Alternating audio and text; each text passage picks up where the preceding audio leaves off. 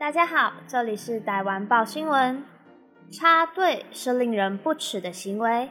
在台湾，虽然我们都有排队的观念，甚至会很自发的跟着商家的指示牌或是地上的提醒贴纸排好，但也还是会有，可能是不知道有排队规则，也可能是视而不见、脸皮厚到爆炸的人。有的人因为不想排队，又或是订单太多，不想等太久。会先在餐厅定位，或是先订几份餐点，差不多多久过去拿这样。所以那些弃单的新闻也才会一直出现，真的是把店家耍的，我都想冲上去给个几拳了。要是临时有事，也应该告知并且付钱，就算不是全付好了，全额的八成至少也该付这样吧，不然就是全额的两倍。不负责、不联系、态度差的，真的，哇，素质。收到打电话订餐，我们家在吃早餐和晚餐时也会这样，计算一下出门的时间，到店家的距离，还有餐点大概要多久，然后再打电话，就很方便呀。顺路上班或回家，只要问老板或是收银人员餐点好了没，也不用现点现等，毕竟不是所有现点现等的速度都像得来速快的一批。今天要介绍来自抱怨二公社的一篇文。现场点餐竟是插队，元抛心血来潮跑去买一人开的饮料店，因为担心杯数多有十四杯，所以有先打电话，两次都打不通，就想说直接出门去现场买。到了现场也是排队等点餐，因为知道杯数多，店员忙一定会要等。点完餐到做好的四十分钟，元抛也是默默的在旁边耐心的等。没有态度差，说快点呐，怎么这么慢？这种有些不耐烦的话，就原坡观察，这四十分钟内，店员接的电话也是没几通。嗯，这样写不知道是没打几通，还是有几通没接到。等到要核对拿饮料时，女店员却突然对原坡说：“如果杯数多，通常是要先打电话订购。”原坡回：“可是我先打电话，打不通才会直接到现场排队的。”店员却回。那你要一直打，打到通，不然其实这样有点像变相插队。回家途中，这话让元坡越想越奇怪。他不懂为什么到现场照单排队会像变相插队。大家能说说为什么吗？订单多打电话可以接受，打不通继续打，虽然可能会让人 murmur，但也还可以。但是变相插队，三小插队。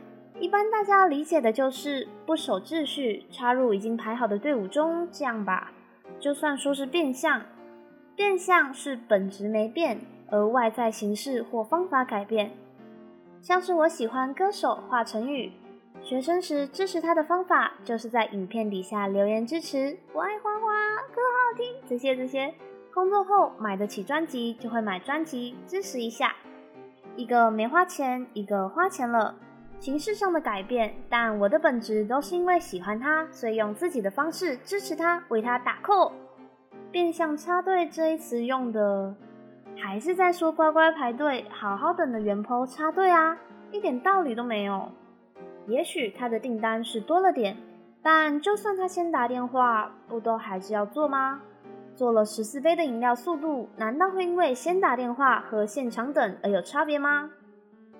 差别只在于店员不会有那么直观的意识到有人正在等，你正欠着客人的饮料，这样吧。但你还是欠，还是要做，还是有人在等啊。而且元抛也没有催，那这个时候要怎么做出订单？时间上如何分配，尽心的让客人满意，这不是店员自己的课题了吗？要是接单时意识到这是大单需要等，就在订单时提醒一下客人。之后该怎么做怎么做。最后拿饮料时的提醒，我觉得也很正常，就是好意的提醒，可以先打电话，也不会让你在现场等那么久。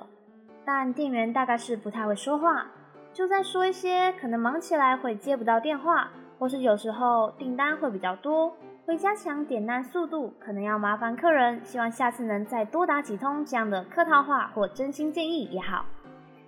这是店员需要反思的地方。为什么没接到电话？是实在忙得要死了，还是怎样？有没有需要改进的？虚心一点，多想一点，你就会比较游刃有余的去面对更多客人。无论是现场或是电话订单。除非你们的店就是连休息的时间都没有，热门到营业八个小时，人就八个小时络绎不绝来；营业四个小时，人潮就四个小时也不消退。那样再来跟我说，我们人有点多啊，订单多啊，接不到电话啦，不管怎样都要打到通啊。这种情况，我们连质疑也不会质疑了。当然，我觉得整件事最大的问题还是神他妈插队，原抛个性还是好了点，或是有一点傻，反应慢。是我爸就直接干掉下去了，完全没再跟你客气。你怎样机车，他只会更机车，特别讨厌不合理的事。对，固执的可以跟我拼一拼了。主要还是逻辑不太通吧？可以的话，大家说话前还是好好三思，不然引起争执，那可真是不太划算了。虽然引发争执不太好，但闹出笑话引人发笑，我觉得倒是可以的。这篇来自报废一公社的贴文，可不就是这样吗？果然是同一个妈妈生的五五跟二姐的对话。我刚刚到 Seven 跟她说我要一只防火的打火机。然后店员很认真的回答我：“我只有防风的。”旁边邮差快笑死。姐姐无言，我则传了一个羞愧到不想面对的贴图。接着二姐则说了：“这跟上次我要去买双胞胎吃，然后我跟老板说我要一份好兄弟。”我快笑死。姐姐果然够呛。朋友说呛到可以上报废了。可以，不只是这对姐妹很呛，留言的大家也不知道都乱刻了什么。我上次买盐酥鸡要买香菇，结果说成我要买香蕉，我还浑然不知。老板还很认真的跟我说，香蕉要去菜市场或是 seven 买才有哦，丢脸到爆。一天客人进来，到了柜台开口就说我要一杯冰热拿，不加糖。我说好的。荧幕点到一半，我又问，请问你要？他说冰热拿，不加糖。我跟他对视十秒左右，我问冰热拿怎么做，他问这你都不会，然后他安静了三秒说：“抱歉，我要冰拿铁。”之前在通讯行上班时，客人拿了一只听筒有问题、无法通话的手机来修，借他备用机时，因为我满脑子都是无法通话，结果情不自禁的在拿备用机给他时问他：“请问你的备用机要能通话的吗？”他沉默了几秒，回我：“我要不通话的备用机干嘛？” 这就是语言的奇妙啊！一点点的差异就会有很大的不同。我觉得好兄弟真的很好笑，吃起来是什么味道的？那是什么农历七月限定料理吗？还有不能通话的备用机，到底是要来干嘛啦？来乱的耶！哦，听到真的心情都会变好。上一秒就算是被认为插队，听到这个大概也会毫不在意了。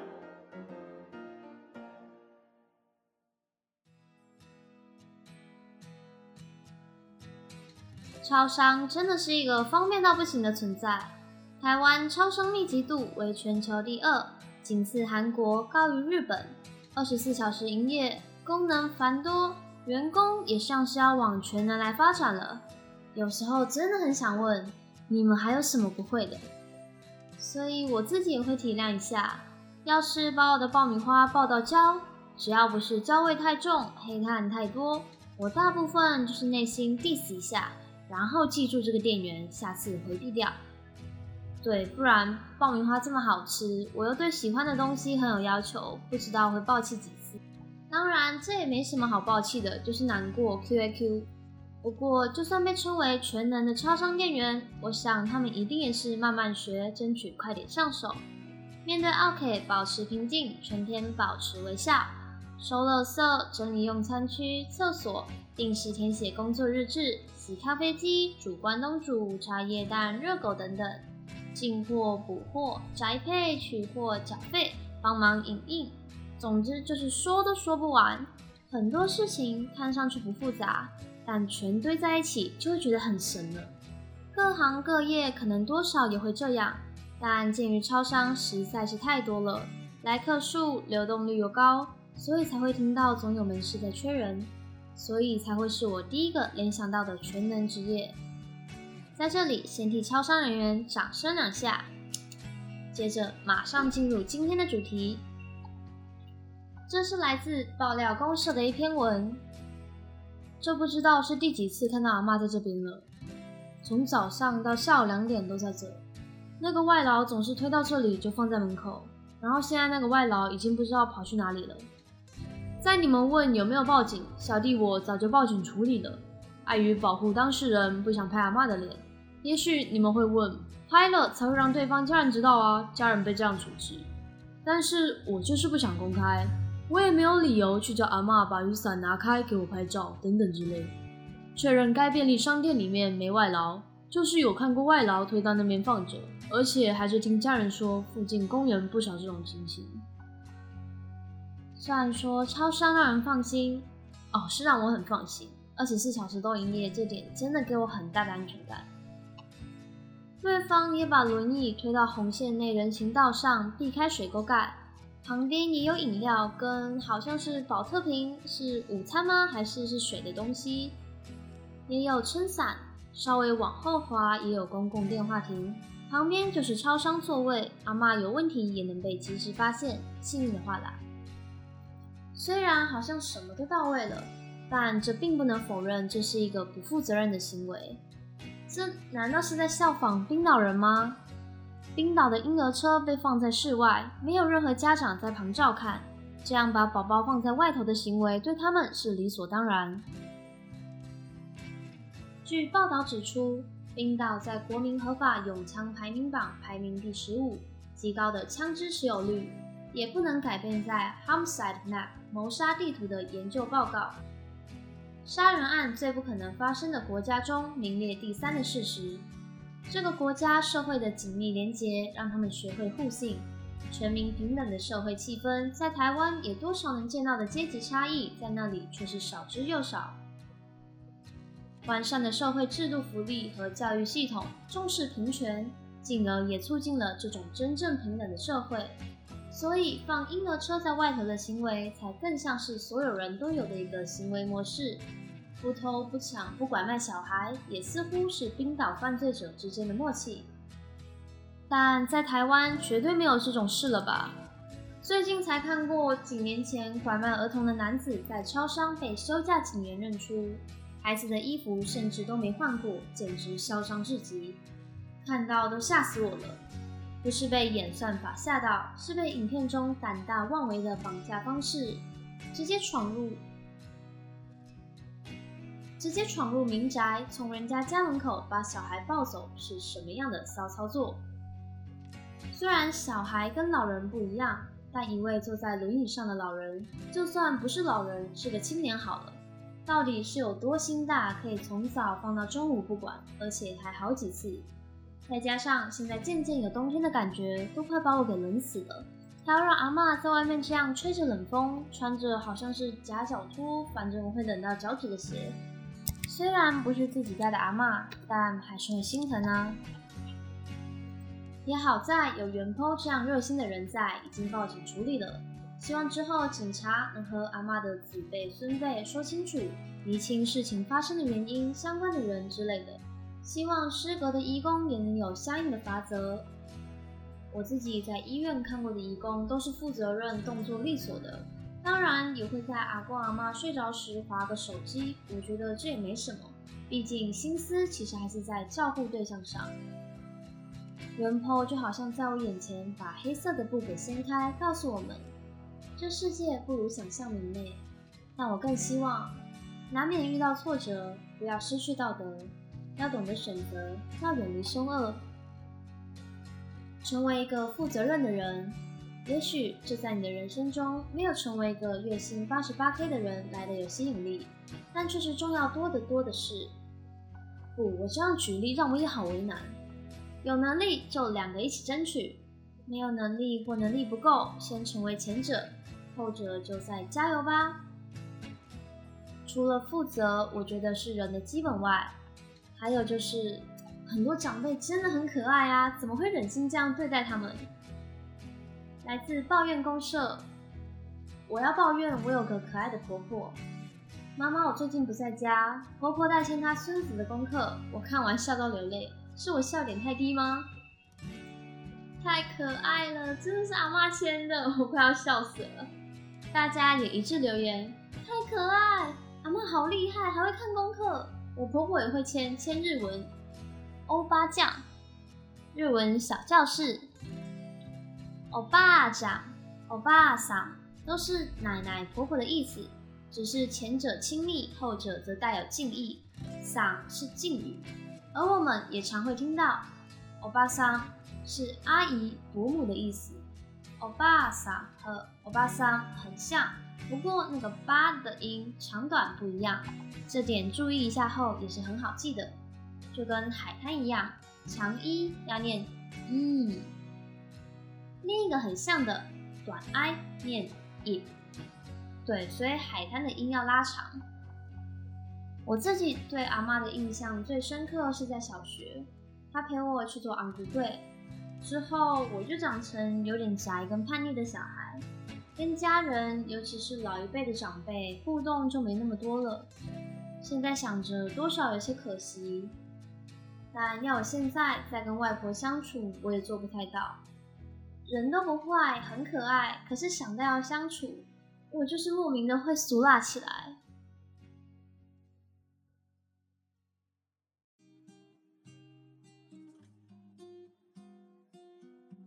来过台湾的人，除了热情以及治安佳，还有密度不小的便利超商外，想必对各种便当也是印象深刻。在台湾，从高官显贵到贩夫走卒都爱吃便当，连前总统马英九先生最常吃的东西也是便当。在中国，便当被称为盒饭，而在日本，冷便当则是与台湾人认知的热便当有着不小的文化差异。甚至曾有台湾留学生投稿到《朝日新闻》，表达对于为什么要吃冷便当的疑问，而引发一连串网友的热烈回复。便当的话题可以是一个文化，也可以是一个人的回忆。今天要来介绍几个台湾受欢迎的便当。一、台东池上便当。台东县池上乡的全美行位于池上火车站前。在地营业三十多年，驰名整个华东铁路，并且闻名全台。秉持着尽善尽美，不仅提供来往旅客怀旧的铁路便当，更致力于当地观光特色的推广，是当地最具代表性的老店之一。值得一提的是，池上便当对于台东人来说，不仅仅只是随车餐点，更是具有台东特色的伴手礼。若旅游经过花东，不妨带个便当，为旅途做个纪念。二台铁便当。台湾在有高铁之前，台铁是许多人不可或缺的交通工具。早年火车速度慢，从北到南得开十来个小时。为了填饱乘客肚子，台铁开始在车厢里售卖自制便当。这种台铁便当一卖六十年，成为了台湾人不可替代的味觉记忆。排骨、酸菜、卤蛋是从未变过的菜色。便宜好吃，更是台铁便当延续了数十年的传统。当然，现在的台铁便当经过不断改良，比以前更加健康新鲜，也越来越受欢迎。新旧融合，数年如一的经典美味感受，移动中的风味记忆等，仍不断传递着台铁的精神。三东海排骨便当专卖店。说到东海，大家可能都会想到台中。东海大学、东海商圈、东海夜市啊，但其实这是来自桃园杨梅，已经超过三十年历史的老店，曾获台湾百大名店殊荣，在台中也有许多分店。除了坚持食材的新鲜与美味之外，更是要让顾客能品尝到多样特色的佳肴。主菜除了招牌的排骨之外，鸡腿、扣肉、牛腩、鸡排等，也都是相当具有人气且美味的菜色。再搭配经营者自行炒制的辣椒小鱼干，独特风味总是让人品尝后赞不绝口。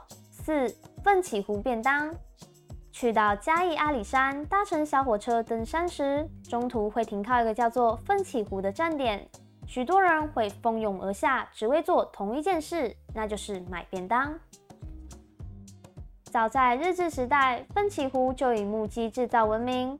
阿里山森林铁路修好之后，奋起湖车站就成为最大的中途站。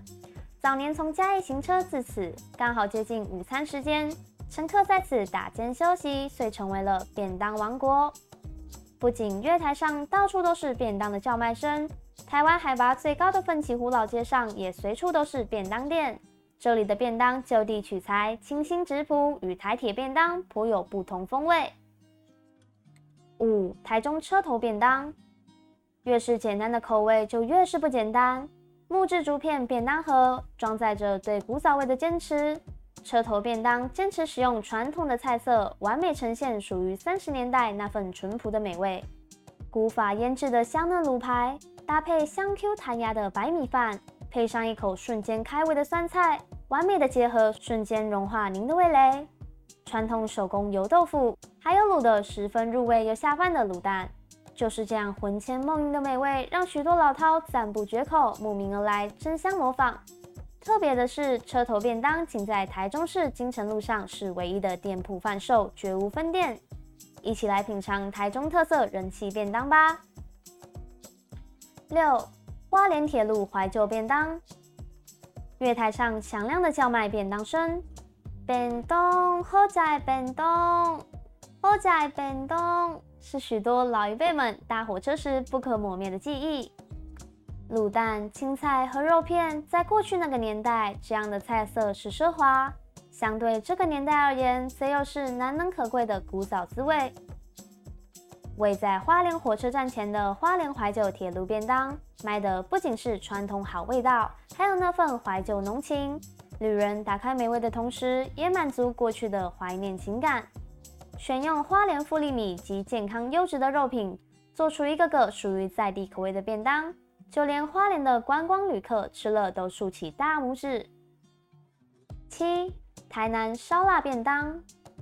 真好味烧腊创始于一九八八年，店内烧腊遵循古法制作，以木炭烘烤而成，并坚持使用当天现宰温体肉品，秉持着新鲜卫生的经营理念，让消费者吃得美味又安心。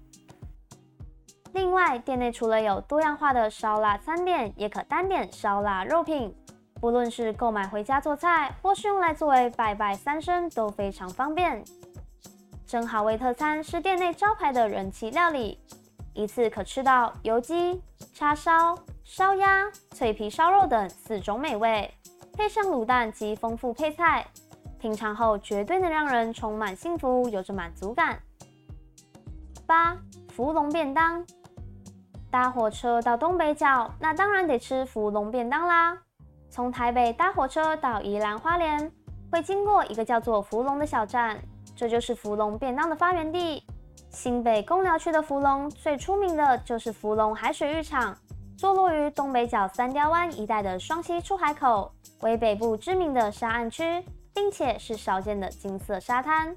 除福隆车站外，许多便当店都生意火爆。